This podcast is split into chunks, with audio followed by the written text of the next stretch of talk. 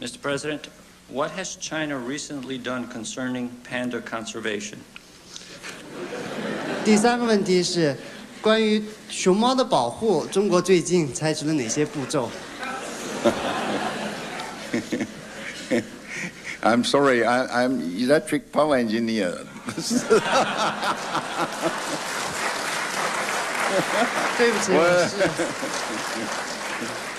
对不起，我我是我和你们一样，对熊猫非常喜欢它，但是对它也不是有太多的研究。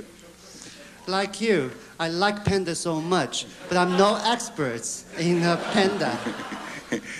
Uh, I will, according to the Confucius said, 知之为知之，不知为不知，是知也。 So uh, I need to uh, quote another saying by Confucius. Those who know admit only what they know as what they know, and admit what they don't know as what they don't know is true learning.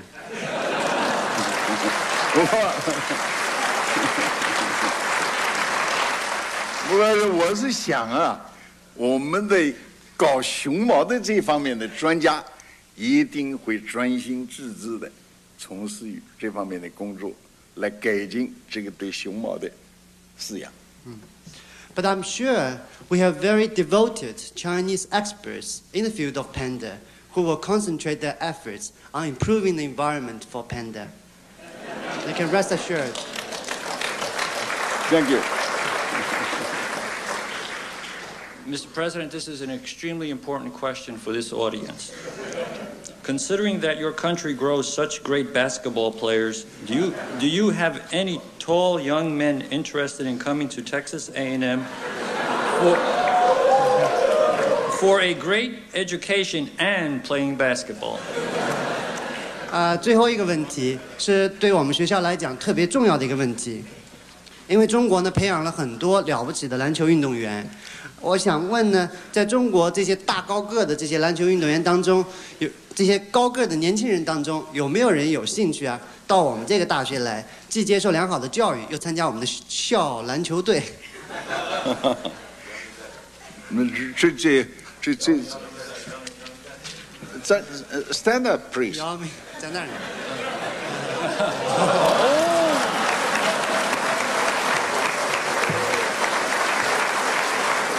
Sit down please. Please. 侬侬是上海人啊？You're from Shanghai.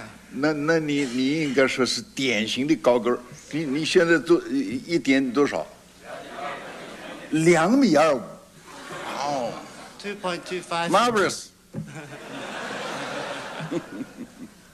那我我跟你相差太远了，我我只有一米七四，那就是差别的。我看就就是那个布什总统啊，跟你也不能比。 You're much taller than I am. I'm only 1.74 meters.